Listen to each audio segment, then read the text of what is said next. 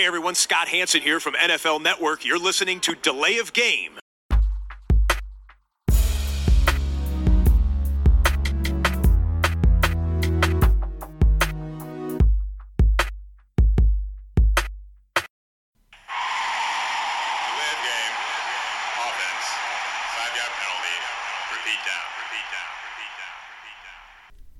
Dienstagabend, Delay of Game, der Football Podcast, Episode 129. Ich begrüße beide Mitstreiter an diesem Abend. Am einen Ende der Leitung sitzt der Christian Hallihallo, hi. und am anderen Ende sitzt der Max. Hallo. Wir klären die Bierfrage. Ja, Boltenalt vom Niederrhein. Ich habe einen Karlsberg in der Dose. Oh, in der. Dose. Ich habe von Care wieder das Shipa. Das ist. Ja, das ist ein IPA, ein Single Hop IPA. Ist auch die Abkürzung wahrscheinlich, Shipa. Ähm, hatte ich glaube ich aber schon mal. Aber die Bestände im Kühlschrank sind auch nicht mehr so üppig aktuell. Ja, dann Prost. Jo, Prost. aber es schmeckt, es ist wirklich ein sehr gutes IPA.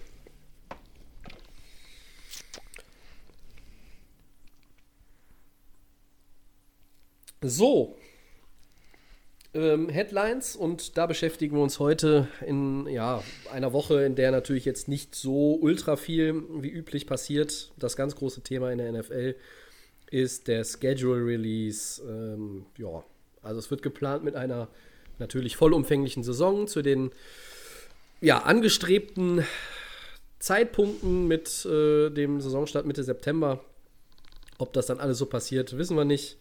Aber wir tun mal so äh, und würden das entsprechend jetzt auch heute äh, nicht noch weiter immer erwähnen wollen. Die Saison 2020 startet dann schließlich mit Chiefs gegen Texans. Zwei Fragen an euch zu dem Thema. Ist es eine gute Wahl? Und welches Week One Matchup findet ihr darüber hinaus oder eher noch als Chiefs gegen Texans interessant? Christian, bitte. Ja, finde ich geil als Starter. Playoff-Teams äh, vom, äh, vom letzten Jahr, natürlich der Super Bowl-Champion äh, Kansas City zu Hause dann, äh, um die Saison wieder zu starten.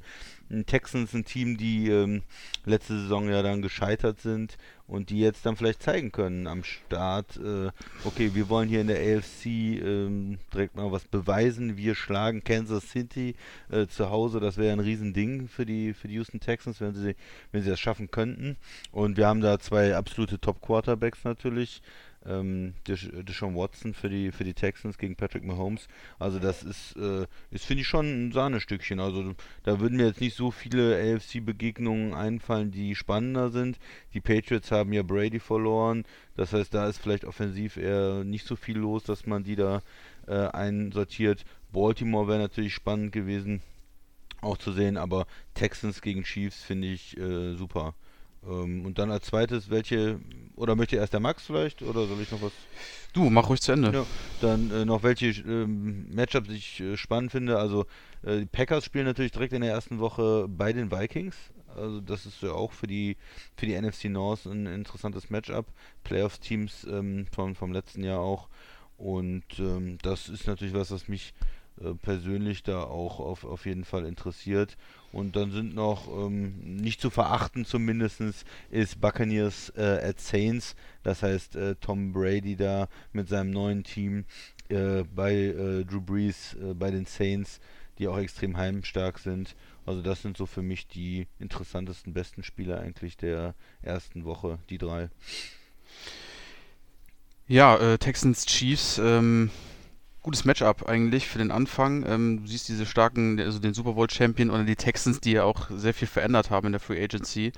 Da bin ich mal gespannt, wie sie damit umgehen werden, auch in der Franchise. Äh, hast natürlich dann einen riesen Brocken dann vor dir, ähm, musst gegen den Super Bowl Champion antreten, auch noch in Kansas. Und ähm, ja, die Texans, äh, ich bin gespannt. Also das mit eins der Highlights, ähm, wie Deshaun Watson dann ohne seinen Sprössling da äh, was machen kann. der Andre Hopkins, ne? Genau, und äh, die Chiefs, äh, natürlich werden sie wahrscheinlich wieder mit der geballten Power wie auch im letzten Jahr wieder antreten. Also äh, geiles Matchup. Stimmt dir zu, Christian Packers, Vikings, interessantes Matchup. Ich finde aber auch Cowboys gegen die Rams interessant. Ähm, ich bin mal gespannt, wie die Cowboys auch mit ihrem neuen Draft-Pick da abgehen und wie auch die Rams ähm, trotz den ganzen Abgängen, aber wo ich auch gesagt habe, dass sie ein gutes äh, Team eigentlich immer noch für mich sind. Äh, ist für mich auch ein sehr, sehr gutes Matchup, dass man diese beiden äh, Top-Teams da sieht. Ähm, aber natürlich auch Buccaneers Saints. Ich glaube, da wird wahrscheinlich, äh, werden wahrscheinlich die Augen deutlich drauf gerichtet sein, wie Brady sein erstes Game auch noch in New Orleans machen wird. Tobi, schieß mal du los. Was sagst du zur Week 1? Ja, das Auftaktmatch finde ich okay. Äh, als Rematch vom Divisional Playoff natürlich ähm, auch jetzt mit einer jüngeren Geschichte verbunden, die nicht wirklich weit oder lange her ist. Ähm, für mich ist es nicht wirklich entscheidend, ob der Champion das die Saison eröffnet mit dem ersten Spiel am Donnerstag. Nee? Also okay, okay. Äh, es kennt, wenn, wenn das Matchup passt, kann es auch was anderes sein. Äh, aber ich finde es in dem Fall gut. Ähm, Kansas City gegen Houston, das ja sollte eigentlich Patrick Mahomes äh, nationwide im, im Fernsehen, äh, Primetime quasi als Eröffnung gegen Deshaun Watson. Das sind zwei der besten jungen Quarterbacks. Patrick Mahomes hat jetzt seinen ersten Ring schon am Finger und das, ähm, ja, da kann man, kann man eigentlich nicht meckern. Das kann eigentlich nur gut werden. Ähm, ist eine Standortbestimmung direkt zu Anfang. Christian hat es auch gesagt. Beide wollen dann auch natürlich in die Playoffs, aber Houston wird es diese Saison, das haben wir, glaube ich, schon mal anklingen lassen in den vergangenen Wochen, ähm, dieses Mal vermutlich schwerer haben als äh, in den Jahren zuvor, eben weil ja da auch ein bisschen Missmanagement betrieben wurde. Und darüber hinaus habt ihr jetzt eigentlich die äh, anderen schon, die ich mir auf dem Zettel notiert hatte, auch alle abgegrast. Äh, ich gucke natürlich schon ein bisschen auf Rams gegen Cowboys, ähm, weil es die Eröffnung vom SoFi Stadium ist. Ähm, nicht die Chargers, die in Woche 1 zu Hause spielen, sondern die Rams. Das hatte sich auch schon durch die Blume abgezeichnet. Von daher, ja, Saints Bucks äh, genauso ein Ding. Und Patriots Dolphins, weil äh, Tour oder nicht Tour, aber egal, die Dolphins im ersten Spiel ohne Brady, die Patriots dann ähm, gegen Belichick ist immer noch äh, was anderes, als wenn, ja, als wenn natürlich Belichick und Brady weggegangen wären. Ähm, Vikings Packers Divisionsmatchup, ja. Ich finde auch Bengals Chargers ganz interessant, weil es halt das Debüt von Joe Burrow ist. Ähm, die Chargers in, ja, Spiel 1 nach Philip Rivers wird es sein. Ähm, von daher sehe ich da auch ein bisschen, äh, bisschen Potenzial. Das sind zwei Teams, die letzter waren in ihrer Division. Und da können beide auch zeigen, äh, wer hat vielleicht die Chance, irgendwo sich ja, deutlich zu verbessern in der Saison 2020 von Playoffs. Würde ich jetzt erstmal da noch gar nicht sprechen wollen. Es gibt viele interessante Matchups, es sind viele Divisional Games. Ähm, das macht ja immer den Reiz aus. Ähm, aber ich glaube, die Rams haben einen guten Opponent zur Stadioneröffnung. Und äh, die Chiefs haben einen guten Opponent ähm, zur Eröffnung äh, und ja, Start der Titelverteidigung, die sie anstreben. Das soll das dann von mir gewesen sein. Okay, Tobi, nur ganz kurz. Ich hatte dich gerade ein bisschen gedämpft zum Teil. Äh, ja. Ja, jetzt bist du wieder klarer. Ja, ich, ich, muss vielleicht, vielleicht das Mikro doch etwas näher an mich heranziehen. Ja, vielleicht sitzt vom Mikro oder so, genau. Ist aber jetzt wieder besser. Ich gehe mal weiter mit der zweiten Headline. Ähm, welchem Primetime-Game fiebert ihr am meisten entgegen? Die Ravens äh, gegen die Chiefs, Woche 3, Monday Night Football. Buccaneers gegen Saints dann nochmal, Woche 9 äh, Sunday Night Football oder 49ers gegen Packers Woche 9 im Donnerstagsspiel. Tobi, oder im ganz anderen? Vielleicht hast du noch was anderes auf dem Zettel. Ich habe auch andere auf dem Zettel, aber wenn man jetzt die drei genannten, von dir genannten sich mal anguckt, die sind natürlich alle reizvoll. Ne? Ravens gegen Chiefs, das ist äh, in Woche 3, ja.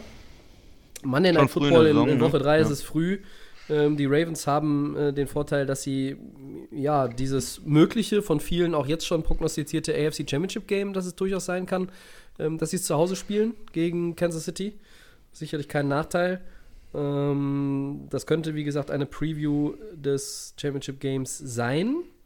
Nicht völlig unmöglich. Bucks gegen Saints ist in Woche 9 dann schon das zweite Duell der beiden Teams. Wir hatten es ja eben auch schon in Woche 1, zu Woche 1 angesprochen. Aber gerade in Bradys neuer Heimspielstätte ähm, dann auch noch mal mit der besonderen Uhrzeit, einfach weil es ein Primetime-Game ist, ist es, ein, ist es ein Highlight für sich. Und auch bei den Packers gegen 49ers, das ist ja auch ein ähm, Revenge-Match für die Packers. Ähm, NFC-Title-Game verloren gegen die Niners, da ist eine Rechnung offen. Um, ähm, das heißt, die sind alle gut. Wenn ich jetzt darüber hinaus noch eins dazu nehmen würde, ja, ist schwierig, sich da irgendwo zu entscheiden, aber ich gehe jetzt äh, hier mal mit, ähm, mit äh, einem Spiel Titans gegen Colts in Woche 10. Thursday Night Football müsste das sein. Ähm, das sind die Teams, die in der AFC South auf 2 und 3 waren in der vergangenen Saison. Die Titans sind noch in die Playoffs gerutscht, haben dann einen richtigen Run gehabt, haben ja jetzt auch, ja, die wichtigsten Spieler, nicht alle Spieler, die sie gerne behalten hätten, behalten können, aber die wichtigsten Spieler natürlich behalten mit Tannehill, mit äh, Derrick Henry, der unter einem Franchise-Tag spielen wird. Und dann kommen die Colts, die äh, ja jetzt Philip Rivers haben, die ein junges Team sind, die ein dynamisches Team sind, die auf jeden Fall ähm, nach ja, im Jahr zwei nach dem Andrew Luck-Schock jetzt durchstarten wollen und dann auch wieder in die Playoffs wollen. Und das könnte so dann in Woche 10 auch schon äh, für beide richtungsweisend sein. Ähm, je nachdem, wie Houston da auch mitmischt. Jacksonville lasse ich da in der Division mal ein bisschen außen vor. Aber das Matchup äh, ist dann auch so ein Primetime-Game, was mir sehr gefällt. Max, mal du als zweites. Ich mach den, mach den Abschluss. Ja, ähm, ja, alle drei Matchups sind gut. Ähm, mir gefallen die Ravens und Chiefs am eigentlich da so, ist so ein bisschen mein Favorite. Monday Night Football ist immer gut, ähm, schon am Abend. Ich denke, ähm, ja, warum nehme ich gerade das Spiel? Die Ravens einfach äh, ist einfach ein richtig gefährliches Team, ne? Also sie waren einfach stark letztes Jahr und jetzt haben sie einfach noch im Draft nochmal eine Schippe dazugelegt und ähm, ich bin einfach jetzt mal gespannt, wie ähm, also ich denke mal, das Level von den Ravens hat sich auf jeden Fall deutlicher, ist, das Level ist deutlich gestiegen und ich bin gespannt, wie die Chiefs da auch mit umgehen können. Ähm, wir wissen natürlich, Chiefs sind dominant. Ähm, das ist ein laufender Football. Ähm, natürlich ist Mahomes auch verwöhnt. Wir wissen ja, äh, mit welchen Spielern. Aber die Ravens sind einfach für mich einfach so, also diese beiden Teams in der AFC einfach richtig, äh, sind die stärksten für mich und äh, ich denke mal, dass die Ravens, ähm, dass dieses Spiel wirklich mit vielen, vielen Punkten ist und deswegen gucke ich da gerne auf Woche 3. Ähm, Saints und Buccaneers bekommen wir ja jetzt schon in Woche 1. Klar ist dann auch nochmal zu sehen, wenn das irgendwie ein Rückmatch ist, ob dann das andere Team sich durchsetzen kann. 49ers Packers natürlich auch. Also es sind schon sehr, sehr wichtige Matchups, ähm, gerade auch NFC, AFC. Ähm, ein anderes, ja, Tobi hat es ja schon erwähnt, welche, aber für mich so ähm, sticht so im Moment halt auch raus die Ravens gegen Chiefs und da bin ich einfach gespannt, wie diese beiden miteinander umgehen. Christian.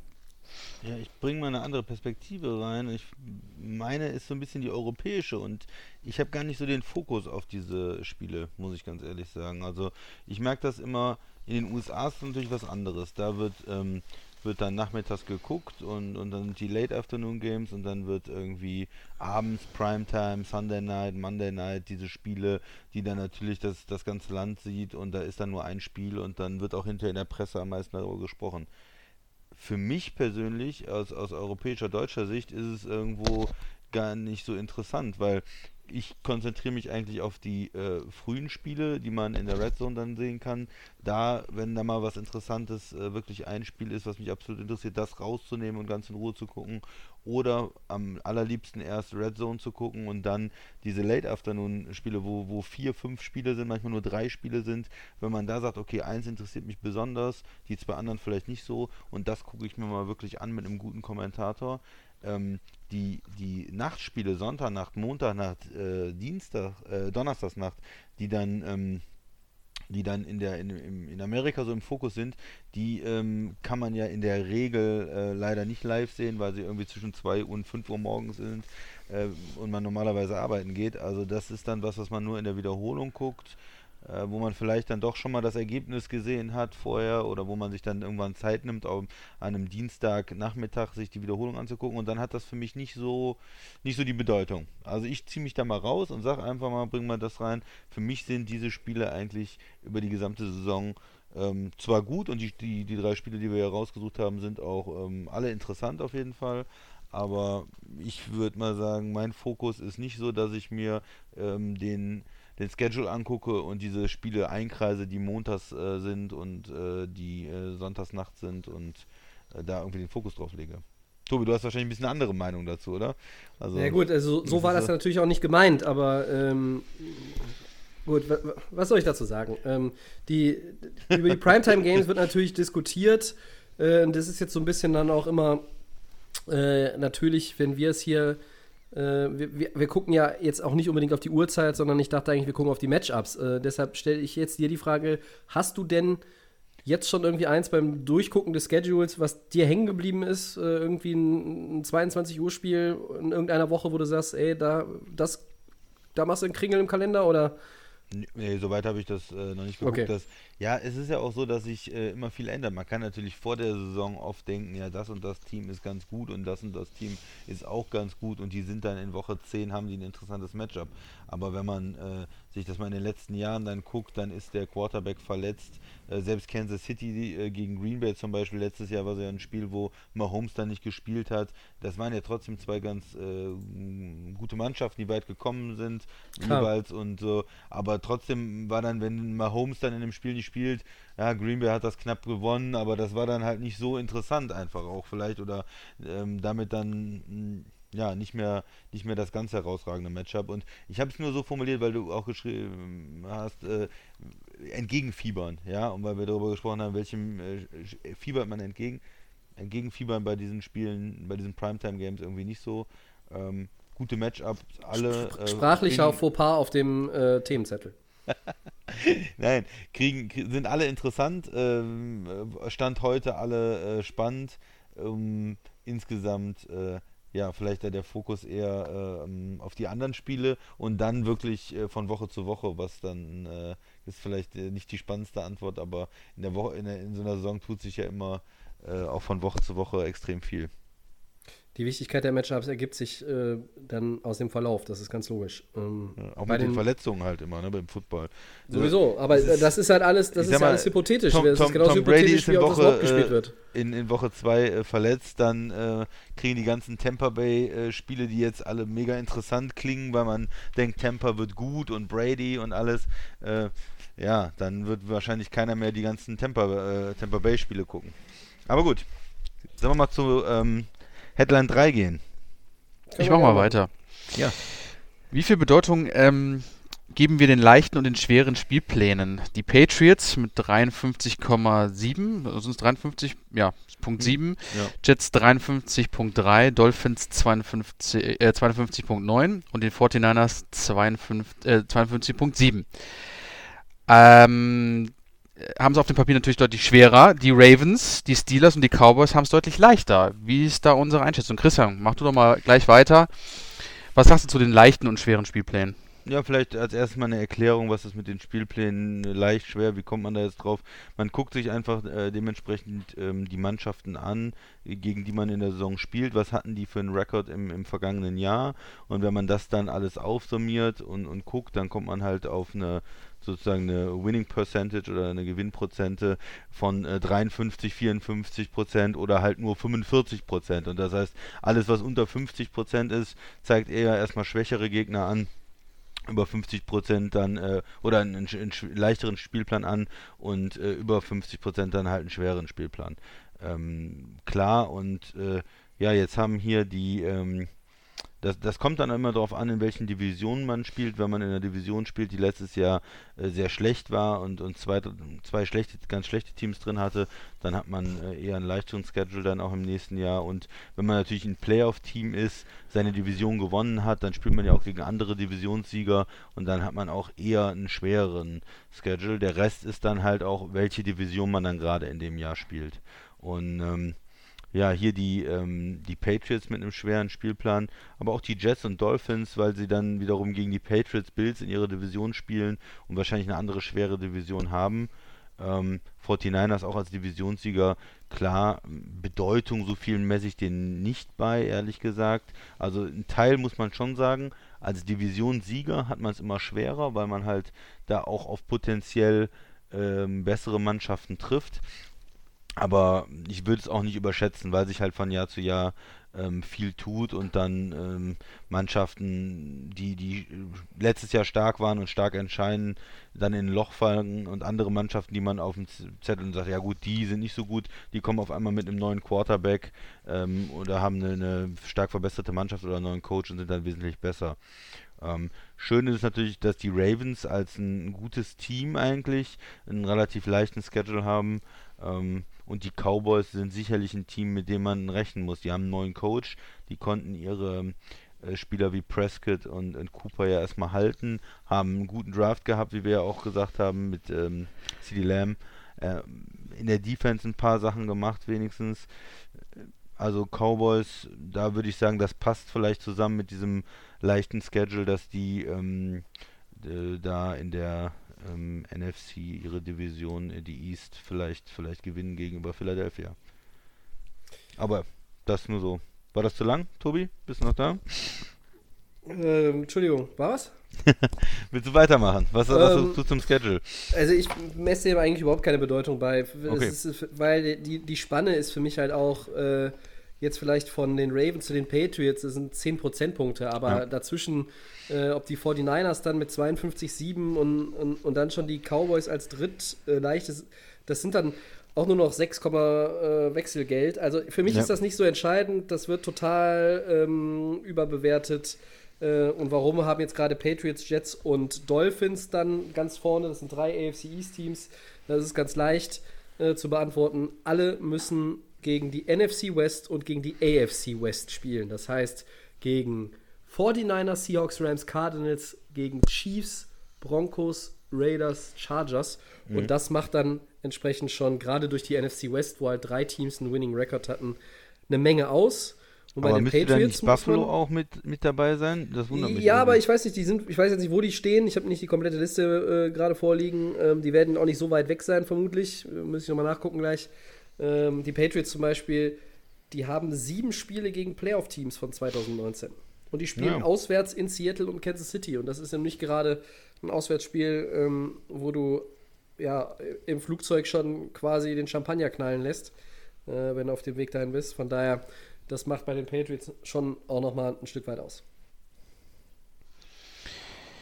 Ja, äh, da stimme ich dem Tobi zu. Also für die Teams wie ähm, die Ravens, 49ers, ähm, ich glaube, da ist diese Prozentzahl ähm, nicht so entscheidend. Das sind starke Teams. Ähm, trotzdem ist natürlich immer schlecht für Jets und Dolphins. Das sind halt Teams, die seit Jahren da einfach so ein bisschen rumdümpeln.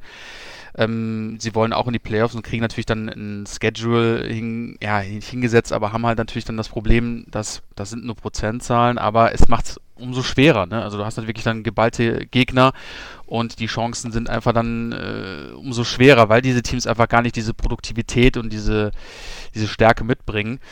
Ähm, ja, bei den Patriots ist es auch abzusehen. Man weiß ja nicht, wie das mit, mit Stitham, wenn er startet, wie auch die Patriots darauf reagieren werden. Also gerade in der AFC East äh, Ich ist denke, schon sehr Brian interessant. Hoyer wird der Starter und wird MVP. Ja, oder äh, vielleicht macht Brian Hoyer dann das Wunder, ja, bei den Patriots und äh, tritt in die Fußstapfen. Aber ähm, deswegen, äh, Tobi hat da schon recht. Also die, die großen Teams, also das ist dann wirklich auch wirklich nur so eine Minimalprozentzahl, gar keine Frage. Aber ja, für mich als Dolphins-Fan ist natürlich wieder Kacke, ne? Weil du sagst, ah, es ist natürlich jetzt, äh, Brady ist zwar raus aus der Division und auch ist es dann vielleicht ein bisschen leichter, um irgendwie auch um Platz 1 zu kämpfen. Aber hast natürlich dann harte Gegner, äh, ist natürlich dann auch ärgerlich. Aber die Prozentzahlen sind, wie gesagt, nur auf dem Papier. Es kann sich immer alles ändern. Ähm, ja. Es sind zwischen 8 und 25, sind es, glaube ich, 3,2 Prozent. Also von, von daher, das zeigt ja schon, das ist eigentlich, das ist, das ist eine ganz nette Orientierungshilfe, aber es sagt für mich nichts ernsthaft aus. Und Christian, ich habe es jetzt rausgefunden, Buffalo geteilter Fünfter hinter den 49ers mit 52,5. Ah, okay. Also, Ja, ich habe es ich hab's ja auch, äh, ich bin es auch am Lesen. Äh, mir ist es nur noch nicht ganz klar, warum, weil äh, die Bills haben doch, waren doch Zweiter in ihrer Division, oder? müssten theoretisch einen schwereren Schedule, Schedule haben. haben als die Jets und die Dolphins. Ja, Ja, ich weiß nicht, warum da diese paar, paar Äh, es Nachkommastellen ist ein, ein fehlen, Sieg aber- Unterschied zu den, also der, der Gegner zu den Dolphins. Ähm, Ja, wir könnten das natürlich noch mal bis nächste Woche irgendwie komplett alles aufdröseln und dann schreiben wir uns mal den kompletten Spielplan aller AFC East Teams raus und gucken mal, äh, worauf wir da stoßen. Aber es gut, liegt, letztlich kann man einfach Ja, sagen, es die sind vier, gleich, vier, der, vier der fünf, äh, die den schwersten haben auf dem Papier, sind Ja. halt die AFC East und das liegt einfach daran, NFC West und AFC West sind die, sind die Gegner, wobei ich in beiden Divisionen noch nicht sehe, dass die zusammengerechnet dieselbe Anzahl von Siegen haben werden. Also, ne? Das ist genau wie mit diesen Matchups, was du gesagt hast. Das wird durch, die, durch den Verlauf der Saison äh, irgendwo ja auch dann sich ein bisschen verschieben. Ne? Also ein Team, das man das letzt- letztes Jahr gut war und dann vielleicht jetzt da irgendwie mit reinspielt, kann jetzt auch einfach dann ein schlechtes Jahr haben und dann triffst du in Woche 12, 13, 14 auf die und die haben achtmal in Folge verloren. Ja, dann sieht das für dich auf Papier ja besser aus, als, als wir jetzt hier in dieser Auflistung sehen. Ja, Tobi, Christian, äh, bei euren Teams, wie sieht es denn da aus? Bei den Rams Schedule eher ähm, leichter, Tobi, oder bei den Packers, Christian, was habt ihr da? Sind die so Mittelfeld oder wie sieht es da aus?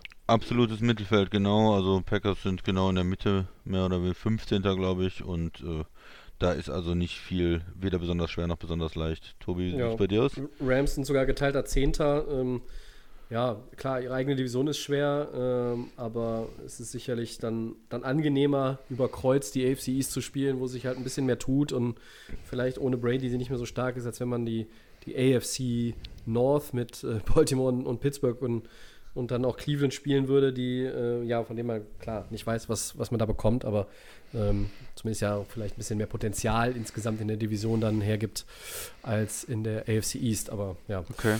ähm, es ist nicht, es ist kein leichter Schedule, es ist kein schwerer für die Rams, aber letztlich, wie gesagt, bleibe ich dabei, es ist so ein, es ist eine Orientierungshilfe und mehr nicht, ne? Auf jeden Ähm, Fall. Ja, jetzt haben wir irgendwie noch mal gerade äh, überlegt, ähm, was wir mit dem ähm, Thema machen, dass die Buffalo Bills als Zweiter der East einen leichteren Schedule haben, wenn Ja, es auch also nur die- ganz, ganz wenig ist, als die Jets, die Dritter waren. Christian, äh, ich kann da jetzt, ich kann da hier und jetzt kein Licht ins Dunkel bringen. Nee, ist mir auch nicht ganz klar. Die meisten spielen ja gegen die gleichen Teams, gegen die äh, gleiches Team in der äh, gleiche Division in der AFC, gleiche Division in der NFC und dann unterscheidet sich ja eigentlich nur äh, innerhalb der Division. Okay, die Jets spielen äh, gegen die Bills, dann müsste man eigentlich deren Rekord, Rekord nehmen. Dann wäre es aber auch komisch, äh, dass es schwerer wird. Also da müsste es ja dementsprechend ähm, ja hm. Moment. Wenn die, die Jets müssen gegen die Bills spielen und haben deshalb den schwereren Schedule. Ja, also die genau. hm. Ja. Nee, ich glaube, ich habe es verstanden. Ja. So, jetzt, Also jetzt noch, jetzt es- noch, noch ja, einmal, noch ja, einmal gesondert, nein. weil ich sehe ich sehe halt nur, wenn ich auf die Tabelle gucke, die sind in derselben Ja. Division. Meiner, meiner Auffassung nach müssten ja die ähm, äh, Bills den schwereren haben und nicht die Jets. Das sind nur, nur 0,2 Prozent oder was, oder 0,3 oder was auch immer. Äh, Nee, es ist, es ist so, die, du, du musst ja so sehen, innerhalb der Division, also die, mehr, die, ja. die, die Bills haben halt äh, die schwereren äh, die Gegner außerhalb der Division, weil die gegen zwei Zweitplatzierte spielen, anstatt Mhm. gegen zwei Drittplatzierte. genau, ja. Teams. Das müsste also ein bisschen schwerer sein. Aber auf der anderen Seite muss man ja innerhalb aus der Perspektive der Jets, die spielen ja gegen die Bills, also gegen ein stärkeres Team. Ja. Und die Bills wiederum spielen gegen ein schwächeres Team wie die Jets. Und dann ist da der Unterschied der Siege zwischen Jets und Bills größer als der äh, Unterschied zwischen den Zweit- und Ach ja, Drittplatzierten genau, in der klar. anderen Division. Richtig. So, Da, und dann der äh, Rest ist ja das ist klar, klar. Ne? Die, du spielst gegen Patriots, du spielst gegen Dolphins, beides zweimal und du spielst dieselben Divisionen über Kreuz. Genau. Aber der Unterschied zwischen Jets und Bills ist größer als zwischen den Zweit- und Drittplatzierten. dann. Ja, verrückt. So kommt dann auch So sowas mal zustande. Ja, da muss man aber, erstmal kurz drüber nachdenken. aber letztlich bestätigt das ja nur unsere These, dass die ganze Strength of äh, Schedule-Geschichte gar nicht so wichtig ist. Ja. Oder? Genau, weiter geht's.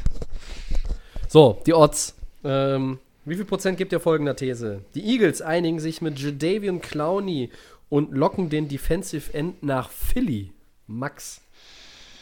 Puh, ähm, ja, wie viel Prozent? Also erstmal zu dem Thema, wir erinnern uns noch dran, Helmhit gegen Carson Wentz, letzte Saison, ähm, ist nicht ganz gut angekommen, glaube ich, bei Philly. Ähm, jetzt, äh, jetzt, Guter ähm, Punkt, guter jetzt Punkt. wird er, wird er spielen vermutlich. Also ich gebe dem, ah, also erstmal zu, zu Clowny, ähm, mich wundert dass er immer noch auf dem Markt ist. Ich glaube, es hat auch viel mit seiner Verletzung zu tun. Ähm, er ist, glaube ich, healthy, aber ich glaube, dass die Teams noch nicht so den Medical Check mit ihm machen konnten und vielleicht deswegen auch immer noch zur Verfügung steht. Wie viel Odds gebe ich den, äh, den, den Clowny für Philly? Ähm, ja, ich glaube, ich würde sagen, ich gebe da nur 40 Prozent. Irgendwie, ähm, also er hat auch irgendwie vor zwei Tagen oder vor drei Tagen habe ich irgendwie ein Interview äh, habe ich nur äh, habe ich nur gesehen, dass er irgendwie offen ist für weitere Möglichkeiten. Ich denke, dass er auch viele bekommen hat, aber er will irgendwie auch sein äh, das Richtige da äh, bekommen auch. Ähm, deswegen, ich sag nur, ich war wegen dieser Situation damals in der Saison mit dem Helmet, wo Vance dann einfach raus aus der Saison war. Playoff-Spiel war das, ne? Playoff-Spiel, genau, ähm, wo dann auch wahrscheinlich das daran das Weiterkommen auch gescheitert hat, glaube ich, einfach nur 40 Prozent. Also ich kann mir irgendwie nicht vorstellen. Ich glaube, ich bleibe immer noch bei den Seahawks, dass er da irgendwie noch bleibe, äh, dass er da noch weiter unterschreiben wird. Also ich gebe 40 Prozent dieser These. Ja, wäre eine Riesenverstärkung für die Eagles. Hm, Die ja keinen Pass-Rusher jetzt irgendwie im Draft oder der Free Agency in dem Sinne verfolgt haben, Christian. Ja, ne? Yannick ja. Ngakwe von Jacksonville hätten sie, glaube ich, vielleicht auch im Trade genommen, aber da gab es auch keine Einigung, wenn Keine da überhaupt eine Einigung, ne. Anfrage gab. Ne? Nee, und ähm, ich hatte die Eagles jetzt in den letzten zwei Jahren eigentlich als ein Team, das immer wenig Salary Cap hat, viel da umstrukturiert hat mit den Verträgen. Aber ich habe jetzt mal geguckt, die haben 24 Millionen noch. Ja, aber die ja haben, die haben nicht so 2021 ein Projected Over the Cap von 50,6 Ja. Millionen. Ich Ja. weiß nicht, wie das dann mit so einem Long-Term-Deal wäre.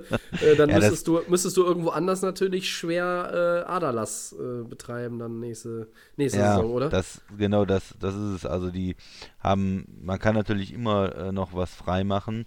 Ähm, da ist natürlich der Wentz-Contract, der dann auch deutlich teurer wird.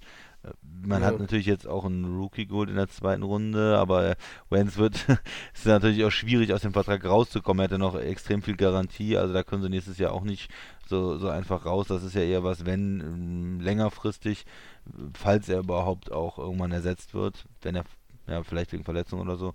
Aber da gibt es andere ähm, Streichkandidaten, vielleicht ein äh, Ashon Jeffrey, äh, Ashon Jeffrey, ähm, Receiver. Aber ja, ein, ein Jahresdeal würde da vielleicht das einzige sein, was möglich ist finanziell. Ähm, die könnten es sich ja leisten, ihm dieses Jahr irgendwie 15 Millionen zu geben oder sowas. Ähm, vielleicht als Prove-It-Deal. Er hat jetzt den langfristigen Vertrag von 18, 20 Millionen, den er sich vorgestellt hat, nicht bekommen. Hat, ist jetzt ein bisschen runtergegangen. 16, 17 Millionen Range vielleicht. Vielleicht kann man sowas machen. Ähm, ich habe aber auch irgendwie das Gefühl, er bleibt am Ende doch in Seattle. Und ich würde der ganzen Sache nur 25% geben. Ja, ich pendel mich jetzt mal so dazwischen ein bei, bei 30 Prozent. Ähm, ist jetzt schon alles gesagt. Die, ich glaube, dass Clowny am Ende, obwohl er jetzt nicht Top Money irgendwie so in dem Bereich bekommt, was er auch gerne gehabt hätte, dass ihm auch dann wichtig ist, irgendwo vielleicht einen Dreijahresvertrag zumindest zu bekommen. Und das ist in Philadelphia, glaube ich, schwierig und deshalb sehe ich da jetzt mal nur 30 Prozent Chance. Ich weiß auch nicht, ob es wirklich Seattle ist am Ende. Noch so ein paar andere Kandidaten angeblich. Ähm, unter anderem habe ich mal gelesen, wäre auch Baltimore irgendwo noch ein Außenseiter-Tipp. Ähm, das würde diese gute Defense natürlich, genau wie Tennessee, nochmal auf ein anderes Level hieven. Äh, Gerade Baltimore finde ich aber noch krasser. Ähm, dann müssen sich alle Gegner der Ravens, ja, würde ich mal noch eine zweite Winterjacke anziehen, wenn Fall. ich nach Maryland fahre. Aber, ne? So, also wir sind alle drei unter 50 Prozent. Das heißt, wir sehen das alle nicht als ultra wahrscheinlich an. Einen haben wir noch bei den Odds. Wer möchte? Ich mache äh, Quarterback Joey Flacco wird nach seiner Hals-OP noch einmal in die NFL zurückkehren. Tobi, wie sind seine Chancen? Was denkst du? Zero. Zero Prozente. Das ist null. Äh, der wird bis voraussichtlich Anfang September ausfallen.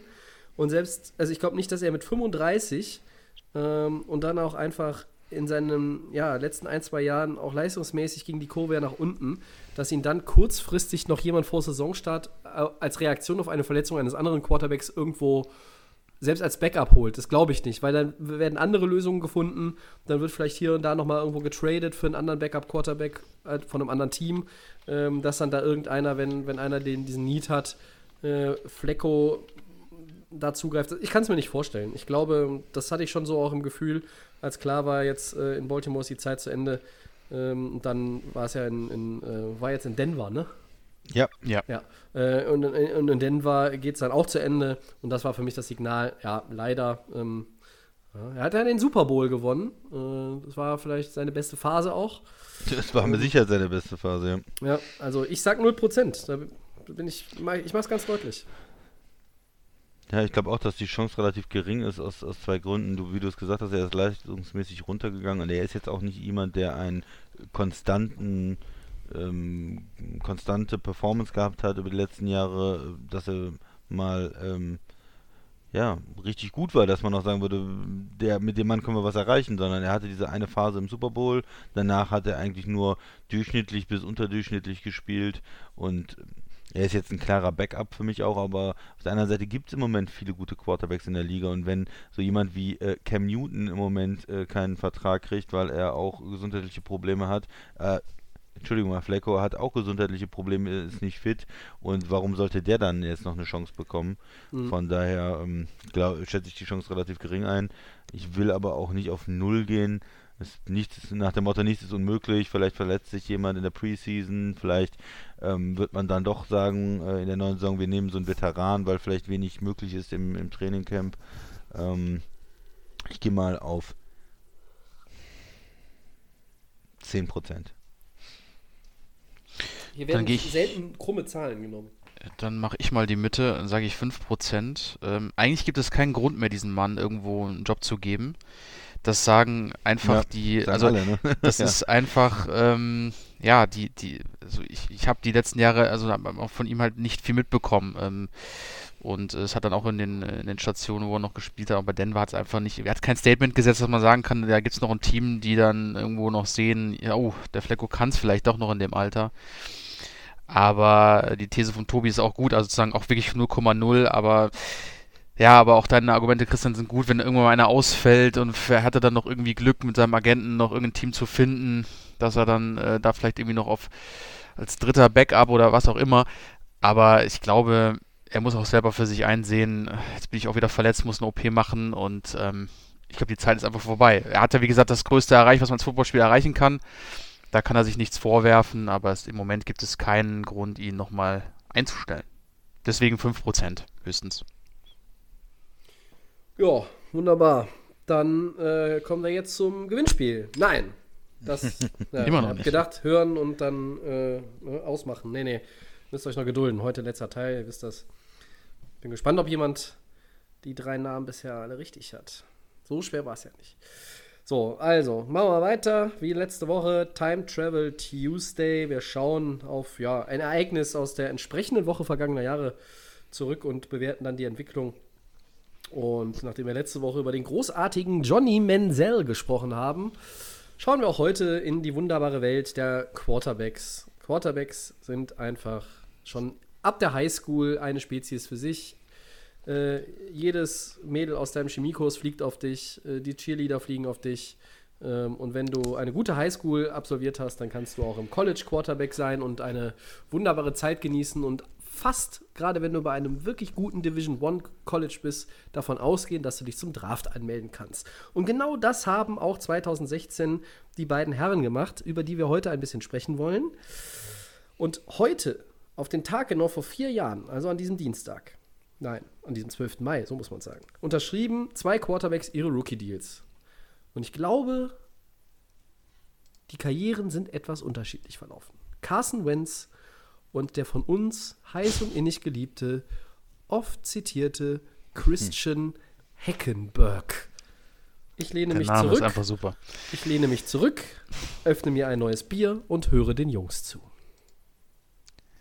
Ja, fangen wir mal an mit jemandem, der bis jetzt eine ganz positive NFL-Karriere hat. Äh, Heckenberg also. Ja, genau. Nein, also Carson Wentz, ähm, äh, von den Eagles gedraftet.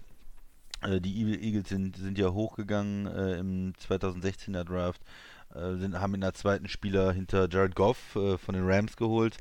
Ähm, war, war ja interessant, damals da hochzugehen, auf die zweite Position hochzugehen. Damals war ja die große Kontroverse auch, wer nimmt wen, wer ähm, wird jetzt zuerst gedraftet und, und wer ist dann der bessere Quarterback, wenn zwei so hintereinander kommen.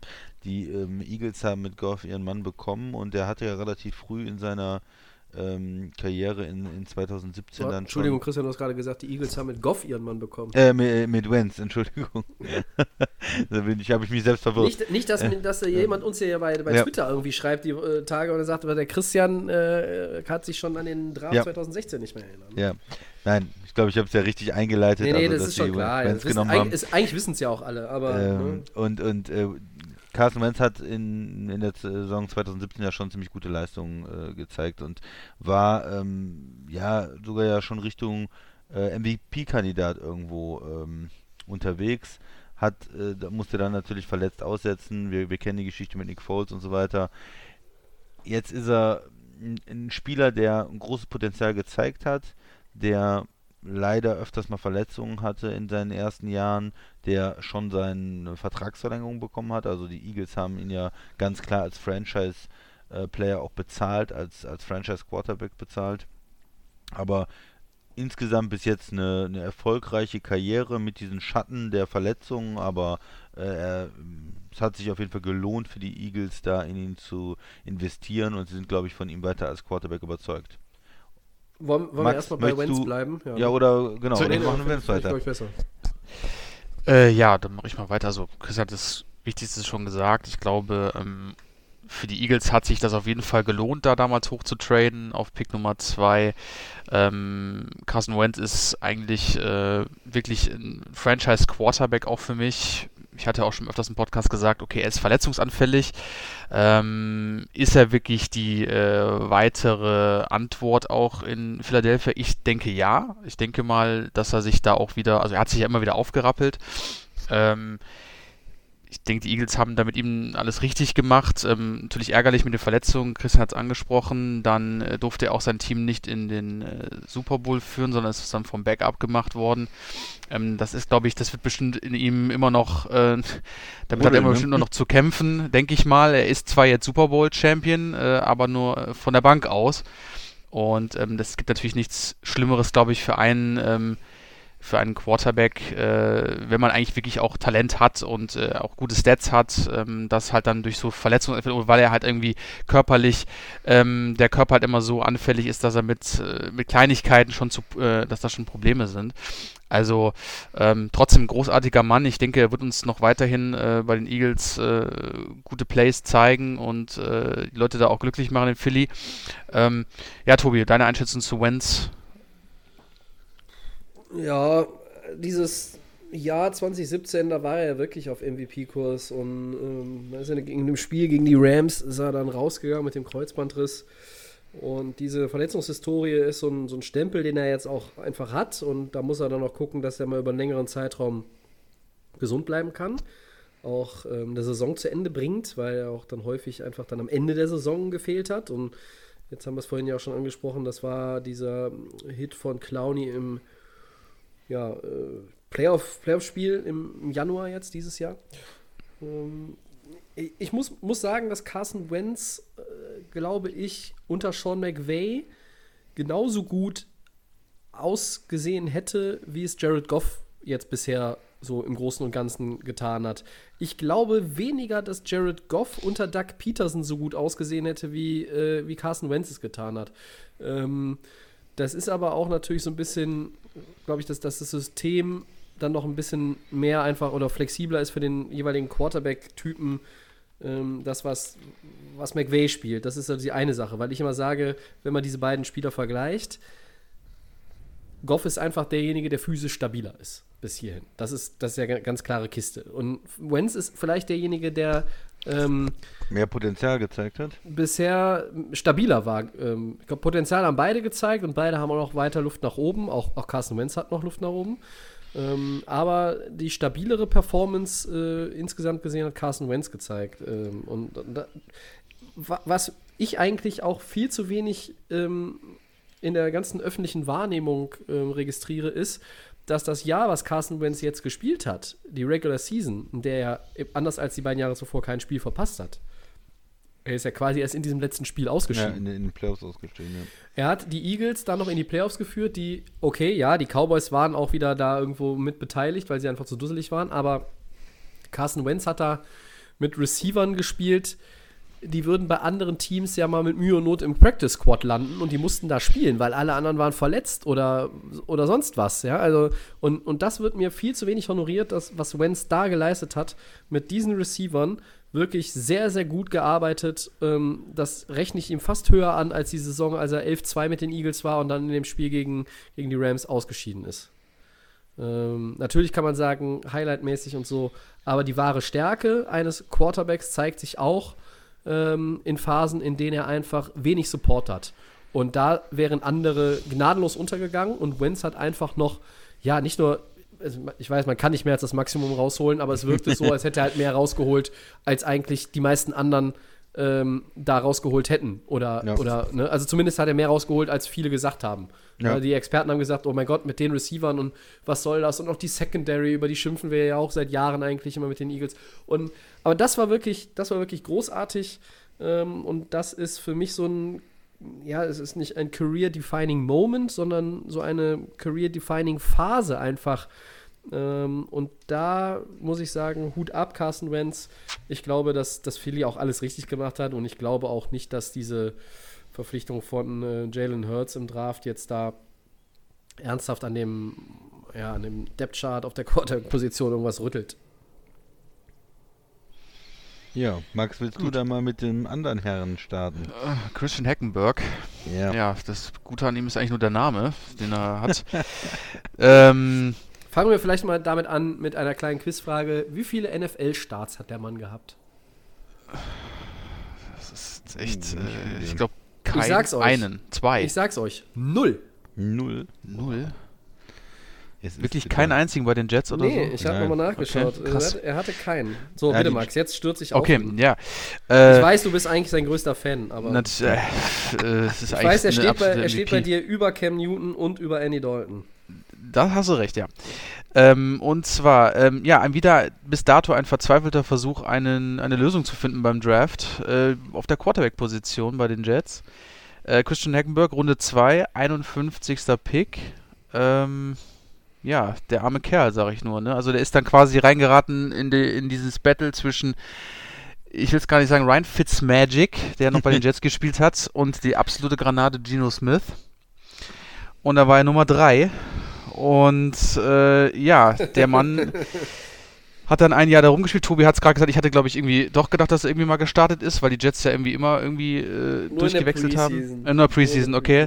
Äh, vielen Dank. Ähm, dann ist er, dann ist der arme Kerl äh, bei den Jets äh, dann nicht mehr gebraucht worden. Äh, war also quasi ein Bust für sie. Dann ist er zu den Raiders gegangen 2018. 2018 ist er aber auch gleich zu den Phillies gegangen. Äh, zu den, Entschuldigung, nicht zu den Phillies, sondern zu Philadelphia, zu den Eagles, nicht zu den Phillies Baseball, sorry. Und dann ist er 2018 Da hätte er bestimmt einen Start absolviert. Äh, das kann gut sein. Und dann ist er nochmal im gleichen Jahr nochmal zu den Bengals gegangen. Also er wurde quasi immer irgendwie äh, in den Trainingscamps ein bisschen durchgereicht. Keiner wollte mit ihm, ja, er, keiner wollte mit ihm was anfangen. Ähm, ist ich weiß es gar nicht mehr, habt ihr da noch Infos, aber ob er jetzt irgendwie so ein, so ein High-Rated Quarterback war, da, da glaube ich gar nicht. Ähm, aber die Jets hatten irgendwie Herz und suchten dringend einen. die Jets hatten Herz. Ja, und dann ist er irgendwie dann, äh, Tobi hat es gesagt, ist es eine Wanderhure geworden und seitdem ist er dann irgendwie noch, äh, ich, bei so einem komischen Team Memphis Express sehe ich gerade hier irgendwo gelandet. Ja, das AF? Auch, AF? genau, ja. Da ist er dann irgendwie dann auch untergegangen. Äh, also war, war, da nicht auch der großartige Mike Singletary, der Coach sogar? Ja, ne? Äh, kann gut sein. Egal, gut, die ähm, hat ja auch nicht lange gehalten. Aber wie gesagt, Christian Hackenberg, also so kann eine Karriere natürlich auch laufen. Du, der große Traum wird in Erfüllung gehen. Du wirst von einem Team gezogen. Runde 2 ist natürlich immer nicht schlecht. Ähm, ja. äh, und dann ähm, bist du nur die Nummer 3 bei den Jets. Als Quarterback hast du dich im Trainingscamp nicht durchsetzen können. Ähm, und dann fällst du quasi hinten runter. Und ähm, dann leider hat er bei den Teams, die ich hier schon aufgezählt habe, nicht die Chance bekommen, äh, sein Potenzial zu zeigen was wir natürlich nie gesehen haben, weil wir haben ja gesagt, er hat nie gespielt. Und ähm, ja, ist natürlich eine, das komplette Gegenteil zu Carsten Wentz, der ja Super Bowl Champion ist. Und hier haben wir eigentlich so eine kleine Tragödie für einen Spieler, der vielleicht hätte Potenzial haben können. Aber es hat dann für die NFL nicht gereicht. Christian, mach du mal weiter. Ja, ein Spieler, der erstmal so die prototypische Größe hatte für einen Quarterback oder, oder hat er, Größe hat er immer noch äh, 1,93 und ähm, in, im College, er, er hat äh, schlechtere Statistiken gehabt über die Jahre. Also das ist immer so ein bisschen Warnsignal, wenn ein College-Spieler sich in den Jahren im College eher verschlechtert ähm, schlechtere Completion äh, Percentage in, in den Jahren, weniger Yards gehabt und so. Also das war äh, schon ein bisschen mit Alarmsignal auch, aber er war als äh, einer der Top 5 Quarterbacks eigentlich in dem Draft eingeschätzt. Ähm, trotzdem ist es dann so, wenn du nicht wirklich ganz oben bist bei den Quarterbacks in einem Jahrgang, nicht in der ersten Runde gedraftet wirst. Die Quarterbacks werden ja meistens überdraftet und in der ersten Runde äh, schon gezogen. Und in der zweiten Runde gibt es eigentlich nicht so viele ähm, positive Quarterback-Beispiele in den letzten Jahren. Ähm, die, die sich dann wirklich gut entwickelt haben. Die Jets haben es versucht in der zweiten Runde. Ist natürlich ein relativ hoher Pick, wie du gesagt hast, für so für, für Spieler. Und es war eigentlich ein Desaster vom Start. Also Tobi hat gesagt, er hat in der Preseason dann mal äh, gespielt. äh, war da eigentlich so schlecht, dass sie direkt gemerkt haben, wir können den gar nicht groß einsetzen, obwohl Fitzpatrick dann auch verletzt war, Geno Smith verletzt war, haben wir dann mit Bryce. Ja? War der, genau, ich wollte, war der nicht dann mit, mit Patty Bri und McCown Bryce sogar Patty noch? hat dann, Ach, hat Bryce dann, hat Petty, dann, der habe ich ganz hat dann für ihn gespielt und die konnten den Stimmt. Rookie Second Rounder nicht da mal irgendwie in Woche 16 noch starten lassen, weil der so schlecht war.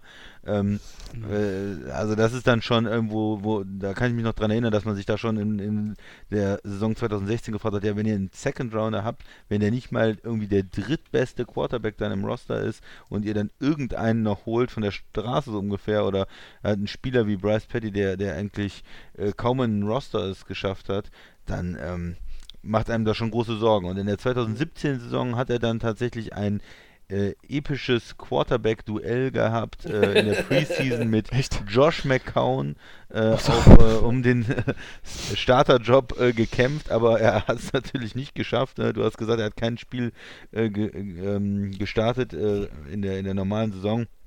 Hat in der Preseason da irgendwie äh, ein bisschen gespielt, aber zwei von sechs für 14 Jahre, äh, da haben sie ihn rausgeholt oder hat er dann auch in dem einen äh, Spiel äh, in, davor, vor das Jahr in der Preseason äh, 11 von 31 für 54 Yards gehabt mit einem mit einem Pick Six oder so, also Statistiken, die auch unterirdisch sind äh, und Mhm. in der Preseason spielt man ja auch mal gegen andere Backups. Also das äh, hat er nochmal irgendwo 60 Yards gehabt und zwei Pick Six äh, hinbekommen äh, gegen die Giants da in der 2017 Preseason. Also absolut unterirdisch. Ähm, ja, äh, schwierig, die, ihn da irgendwie als Backup aufzubauen oder noch irgendwie als Starter aufzubauen. Äh, und die haben McCown dann zum Starter gemacht. Und, und sogar Patty hat dann irgendwie den Backup-Posten bekommen und Hackenberg hat es nicht mal geschafft, dann irgendwo äh, das, das hinzubekommen.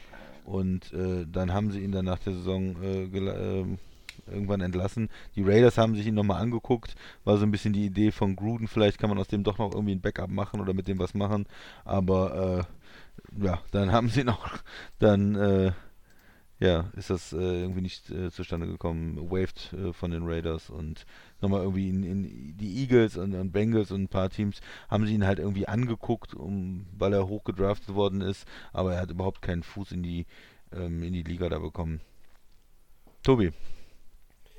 Ähm, ja, ich äh, sehe gerade, dass ja dieser Draft, äh, man hätte anstelle der Jets theoretisch auch einen späteren Viertrunden-Pick der Cowboys ziehen können als Quarterback. Ah, Dak Äh, Prescott. das ist so, ja, dazwischen Oh waren noch Gott. so, so Granaten wie Connor Cook und äh, Cody Kessler, Ja. aber auch immerhin Jacoby Brissett, der dann relativ zeitig nach Hackenberg gedraftet Ja. wurde damals. Also das wäre alles irgendwo. Ähm, nee, nee, also nicht alle wären besser gewesen. Äh, äh, ich glaube, dass Cody Kessler fast ungefähr dieselbe selbe Schiene ist.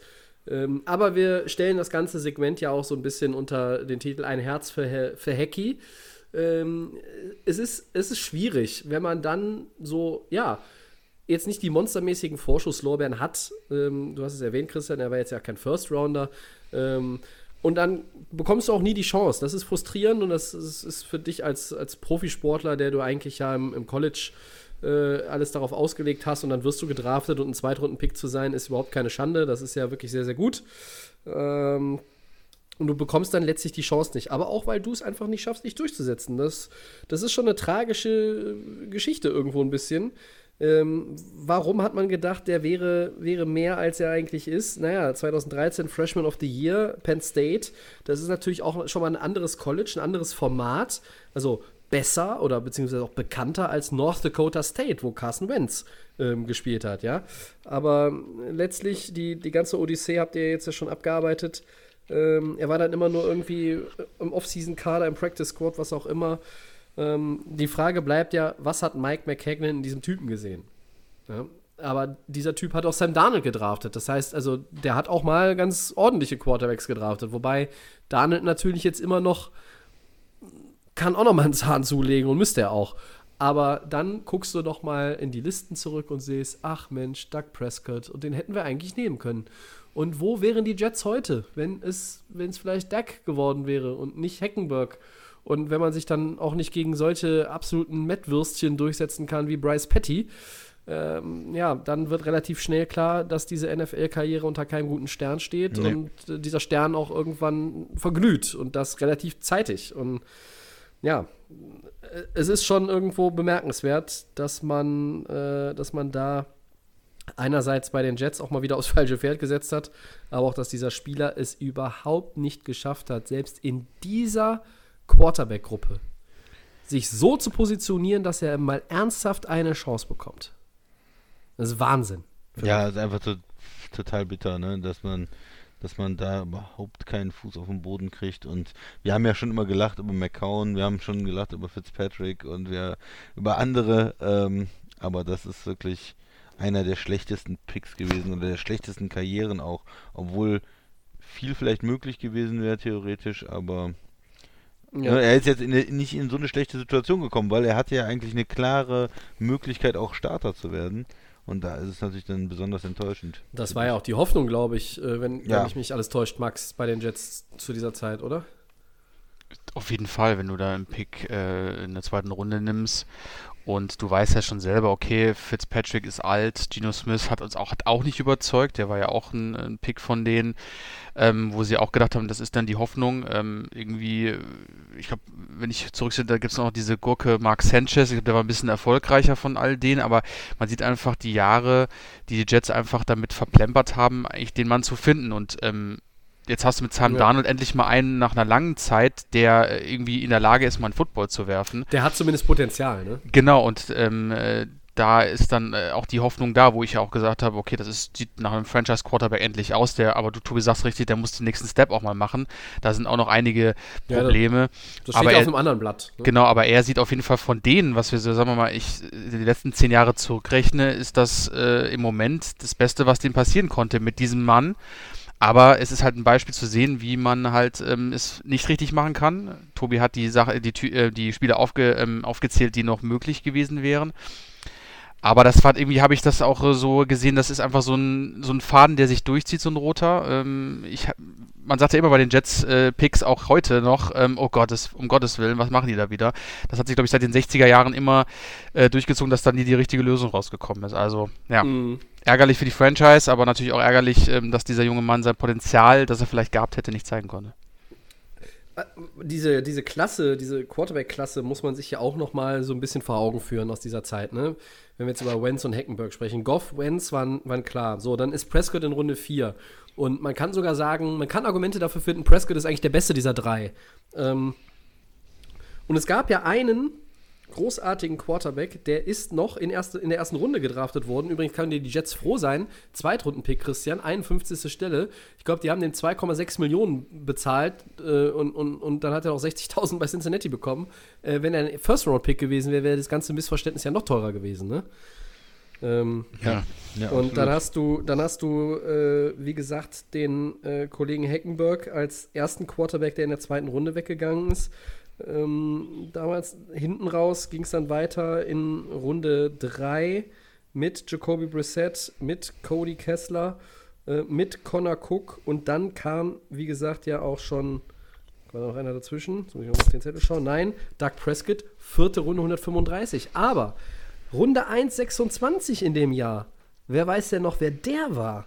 Der war auch ein richtiger Knaller. Das ist nämlich von dem Mann, der gerne Quarterback sammelt. Ein großartiger Pick gewesen. Der Quarterback kann nur Denver sein, ne? Das ist richtig. Ja. Äh, wer, war, wer lief denn da rum? Ihr kennt ihn alle. Ihr liebt ihn auch heiß und innig. Tim Thibaut. Nein, nee, der war Das war früher, 2010, das war viel früher. das ist ein bisschen Äh, länger her. Äh, oh. Paxton heißt er. Ah, Paxton Lynch. Ah, okay. Ja, auch, auch das äh, wäre mal ein Ja, Fall für viele sich. hier, aber- großartige Quarterbacks in Denver unterwegs gewesen. Ja, In- aber diese, die Quarterback-Klasse von 2016, die ist ja, also da ist ja wirklich ein Gefälle drin, wenn man das jetzt so vier Jahre später nochmal im Rückspiegel anguckt, ne? Mhm. Auf jeden Fall. Ja. Also Heckenberg, äh, irgendwie, es ist fast spannender über Leute wie Heckenberg zu reden als über Carson Wentz, aber über Wentz redet man dann auch immer. Über Heckenberg machen wir immer nur irgendwelche Witze seit dreieinhalb Jahren oder seit drei Jahren und ähm, jetzt haben wir mal ein bisschen, Ausführlicher, den man nochmal beleuchtet. so, weiß jetzt vielleicht Genau. auch mal äh, der ein oder andere von euch, warum äh, wir ihn so toll finden. Ähm, beziehungsweise nicht toll finde. Ja, vor allem, wenn man wieder Max da wirklich involviert ist auch und hofft Aber- und dann enttäuscht wird, kann man auch sagen. Ne? Aber ich habe jetzt auch gemerkt, dass der, äh, die Liste der Quarterbacks, die der Max irgendwie kacke findet, die wird immer länger hier. Also Mark Sanchez müssen wir jetzt auch mit draufsetzen nach heute. Ja, aber die- ihr stimmt noch, Mark Sanchez, da kann man auch nichts Gutes sagen dazu. Ja, der war aber besser als Heckenberg, McCown, Patty, Geno Smith. Also Genau, also der hat das noch angeführt, das bisschen, und danach, da, was dann nach Sanchez kam, war alles eher für die Toilette, Ja. aber gut. Ja, es, es gibt ja nicht wenige, die, äh, die selbst sagen, Chad Pennington war nicht gut und auch Brad Favre war dann nicht mehr gut bei den Jets. Der letzte gute Quarterback war Vinny Testaverde. Aber Ganz weit zurück, 2000. der, der, hat am Ende, der hat am Ende gespielt, auch, auch übrigens im Alter von über 40. Ähm, ja, also die Jets und die Quarterback-Position, das, ja. Man könnte ein Musical draus machen, vielleicht. Kann man sich den ganzen Abend drüber unterhalten, das ist das Problem. Das stimmt. Ja. Außer es sind Jets-Fans anwesend, die werden irgendwann entweder weinend zusammenbrechen oder ähm, sich direkt unters Bierfass legen. Und ich könnte es nachvollziehen. So, dann Ja, machen gut. wir weiter mit den Four Downs, oder habe ich was vergessen? Nö. Doch! Doch, Gewinnspielhinweis. Gewinnspiel. Ah, jetzt haben wir euch alle, jetzt haben wir euch alle äh, ausgetrickst. So, Gewinnspielhinweis Nummer 4 auf das Delay of Game NFL Fun Paket. Der sperrigste Name, seit es unseren Podcast gibt. Aber auch das ist natürlich Absicht. Was es ist, wir wissen es nicht. Doch, wir wissen es, glaube ich, inzwischen schon. Ja, klar wissen wir Ah, wir wussten es die ganze Zeit. Aber ihr wisst es nicht. Und es bleibt auch dabei. Wir werden es nicht lüften. Der Gewinner, die Gewinnerin, ja.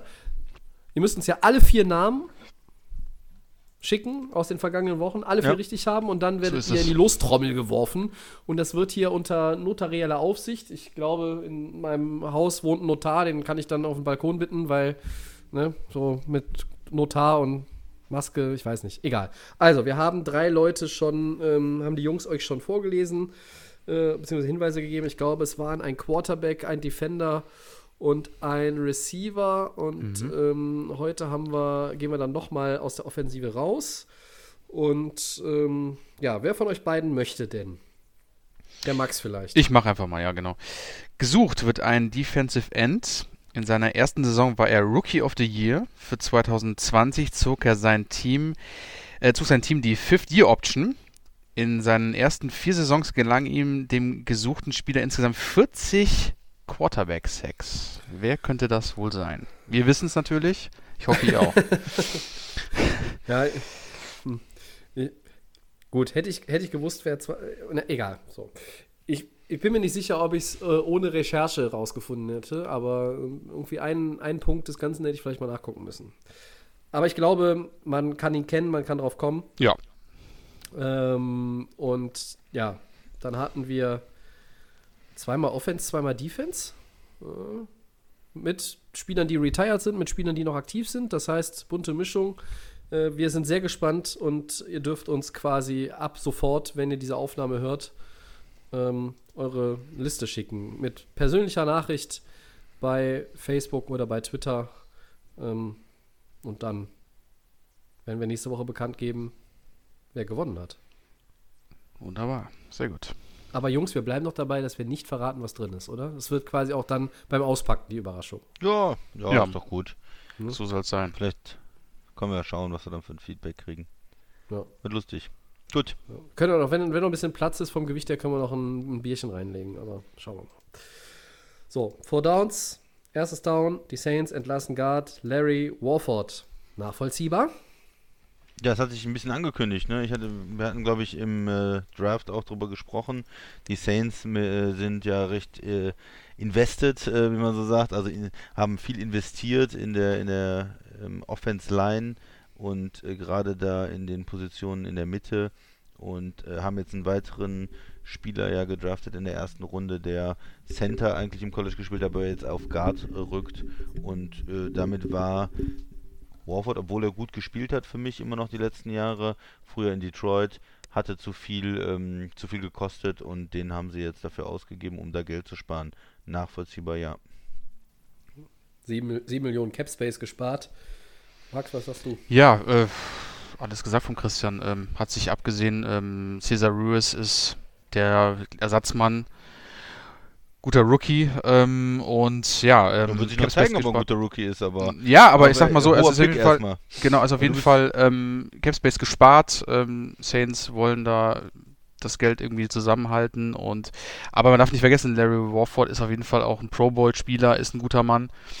Aber da haben sie sich jetzt für den jungen Mann entschieden und ähm, ja, ist äh, nachvollziehbar. Tobi. Ja, mich hat es erstmal überrascht, aber bei genauer Betrachtung auch für mich nachvollziehbar. Ähm, die Signings von Winston und Hill haben da doch irgendwo die Notwendigkeit erbracht, ein bisschen Geld zu sparen.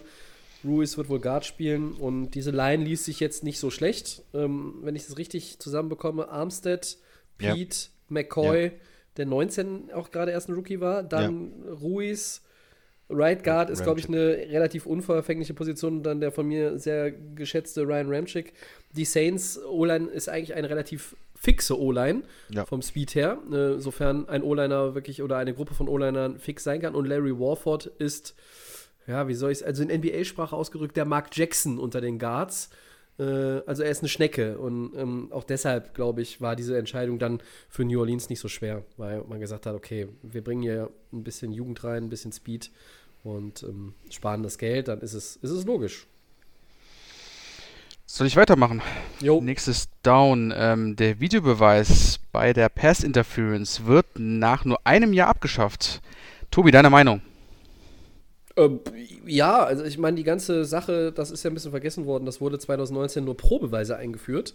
Ähm, da war jetzt nicht äh, klar, dass das irgendwie ein fester Bestandteil äh, forever and ever bleibt. Und es gab innerhalb der NFL, glaube ich, wenig Support für die Regel. Und so liegt die Entscheidung wieder allein bei den Referees, ähm, weil man gesagt hat, es ist keine dauerhafte Verbesserung gewesen. In New Orleans mögen sie immer noch anderer Ansicht sein, aber ähm, it is what it is. Und, und jetzt musste, musste dich wieder, ja, ich glaube, so groß ist die, die Rückumstellung nicht, weil das halt nur dieses eine Jahr war. Ähm, die meisten Coaches äh, sind ja auch nicht erst seit vorgestern in dieser Liga. Und ähm, ja, man hätte natürlich das Ganze auch über zwei Jahre anlegen können als, als Test oder so, aber ähm, jetzt wird es wieder rückgängig gemacht. Ich bin da relativ emotionslos, äh, weil halt viel, viele subjektiv gesehene Plays dann einfach auch gechallenged wurden und ähm, mir war es phasenweise dann auch ein bisschen too much. Ähm, ich kann mich damit anfreunden, dass es wieder abgeschafft ist. Ja, ich auch. Also ich fand's, äh, man hat nach diesem Saints-Rams-Spiel brauchte man das ja dann irgendwann, weil es eine, eine, so eine krasse Fehlentscheidung war und, und die wollte man, da wollte man irgendwie eine Lösung finden. Aber ich finde es auch gut, dass die NFL mh, klar ist und sagt, das war nicht die Lösung, weil letztes Jahr waren, glaube ich, alle auch nicht zufrieden mit den neuen Regeln. Die Coaches, äh, dann wurden Sachen gechallenged, dann war nicht klar, äh, was wird wirklich overturned. Äh, man, man hat natürlich viele Sachen in so einem, so einem Spiel und viele Situationen, wo man sagen könnte, das war eine Pass Interference, Offense, Defense und, und es wurden dann aber nur die ganz klaren äh, Sachen auch ähm, überstimmt und ich glaube, viele hatten das Gefühl, die Regel ist so nicht ganz klar und ni- nicht, nicht konsistent, sagen wir mal. Und ähm, ich finde es eigentlich auch gut, dass es wieder weggenommen wird. Ja, ihr habt alles gesagt. Also es hat keine Resonanz mehr gegeben. Es ist auch ein bisschen hinten rausgefallen oder runtergefallen. Also ich denke mal, ähm, das ist, hat nichts, hat keinen erhofften, ähm, keine, keine erhoffte Verbesserung ähm, mit sich gebracht. Ähm, trotzdem gibt's, war natürlich der Auslöser ganz klar das Spiel der Rams gegen die Saints. Aber ich finde es jetzt auch nicht ähm, schlimm, wenn es das wieder nicht gibt. Also soll einfach die Referees weiter entscheiden. Also alles okay. Drittes Down. Christian. Ja, und drittes Down.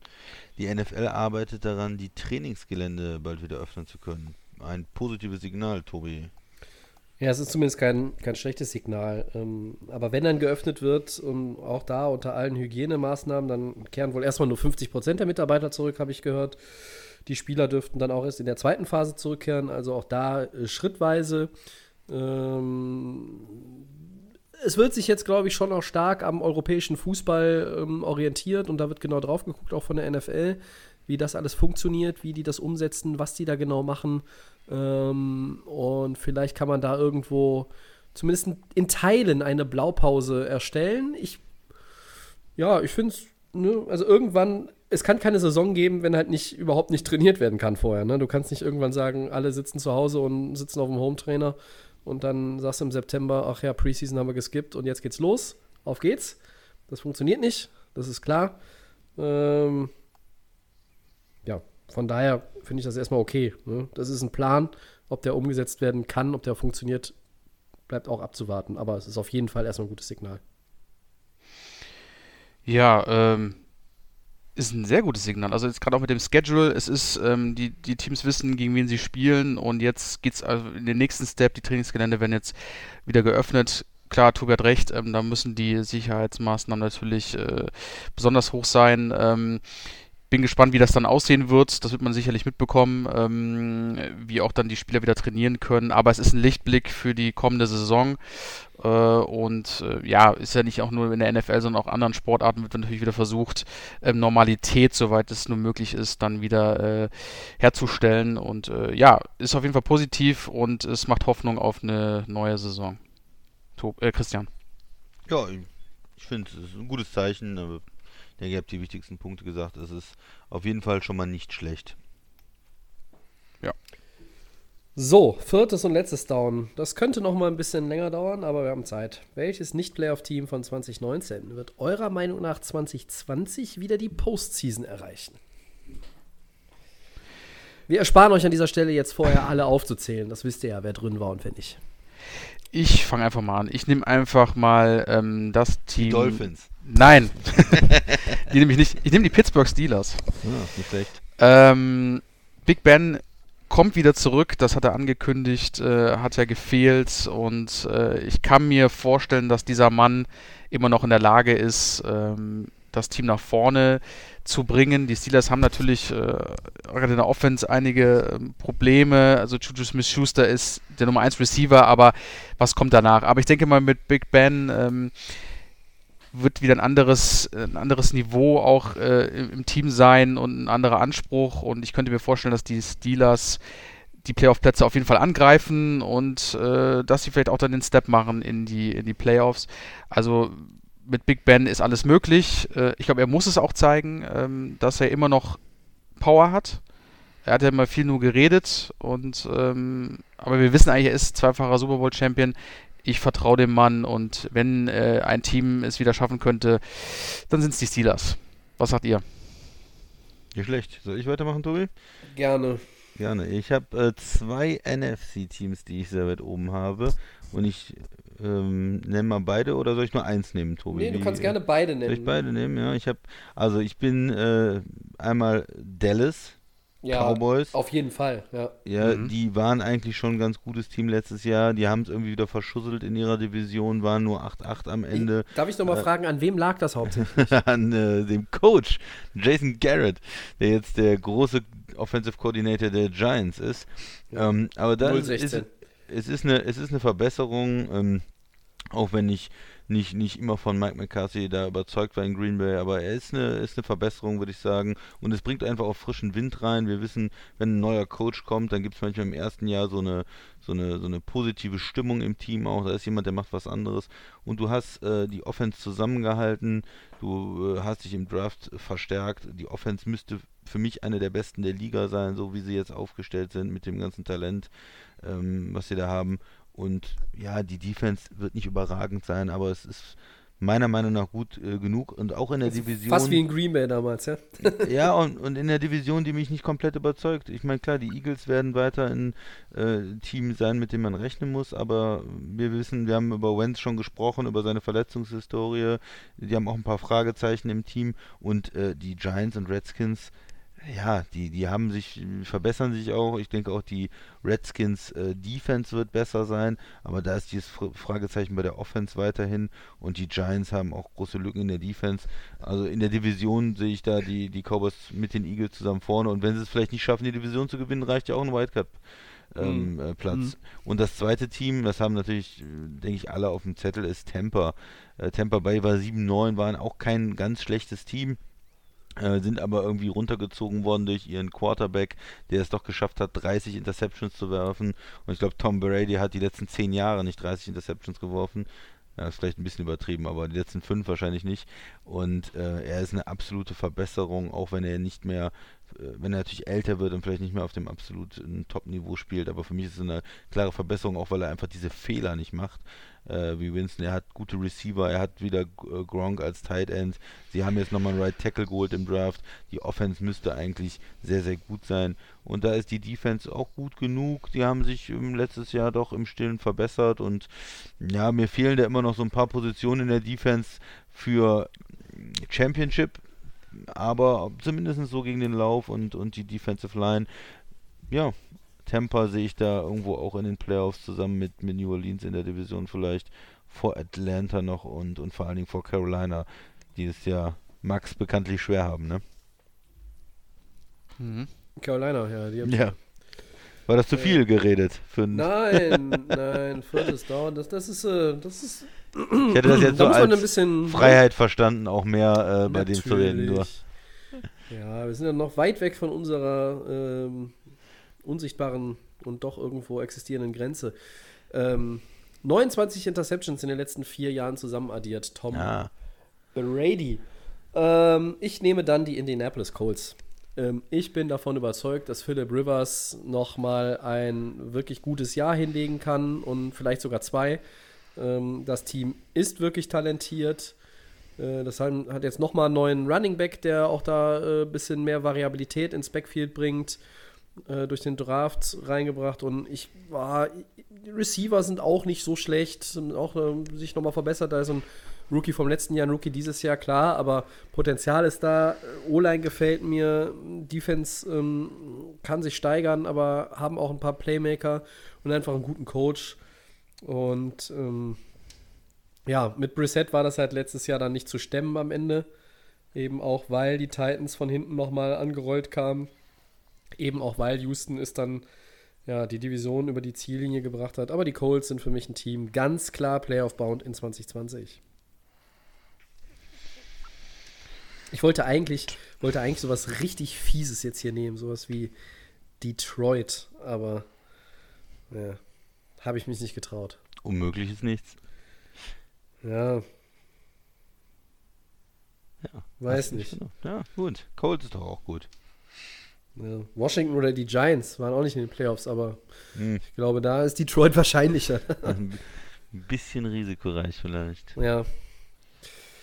So, dann sind wir durch für heute. Wir verweisen ein letztes Mal auf die Art und Weise, wie ihr am Gewinnspiel teilnehmen könnt. Alle vier Namen uns schicken, at Game NFL bei Facebook oder bei Twitter. Am besten per persönlicher Nachricht, damit da auch Logisch. nichts irgendwo in irgendwelchen Posts und Kommentaren unter Posts verloren geht und übersehen wird. So viel, ähm, ja, Eigenverantwortung müssen wir euch dann doch leider mit auf den Weg geben. Sorry dafür. Ähm, dann könnt ihr unser Delay of Game NFL Fun Paket gewinnen. Auflösung, wie gesagt, nächste Woche. Und dann auch Bekanntgabe des Gewinners, sofern der oder diejenige damit einverstanden ist, dass der Name auch im Podcast genannt wird. Das muss man ja heutzutage aus datenschutzrechtlichen Gründen vielleicht auch einfach mal erfragen. Ähm, den kostenlosen Podcast, den gibt es wie immer bei, wo eigentlich überall? Soundcloud, glaube ich, bei Apple Podcasts, bei den Kollegen von ähm, The Fan FM. Ja, so heißen sie. Und ähm, da gibt es noch irgendwie so ein bei anderes Spotify Ding. natürlich. Ja, richtig. Danke. Mittlerweile kriege ich nicht mehr alles zusammen in der Abmoderation. Ähm, dabei ist sie eigentlich immer dieselbe. Naja. Ich bedanke mich fürs Mitmachen beim Max. Danke euch. Ich bedanke mich fürs Mitmachen beim Christian. Gerne.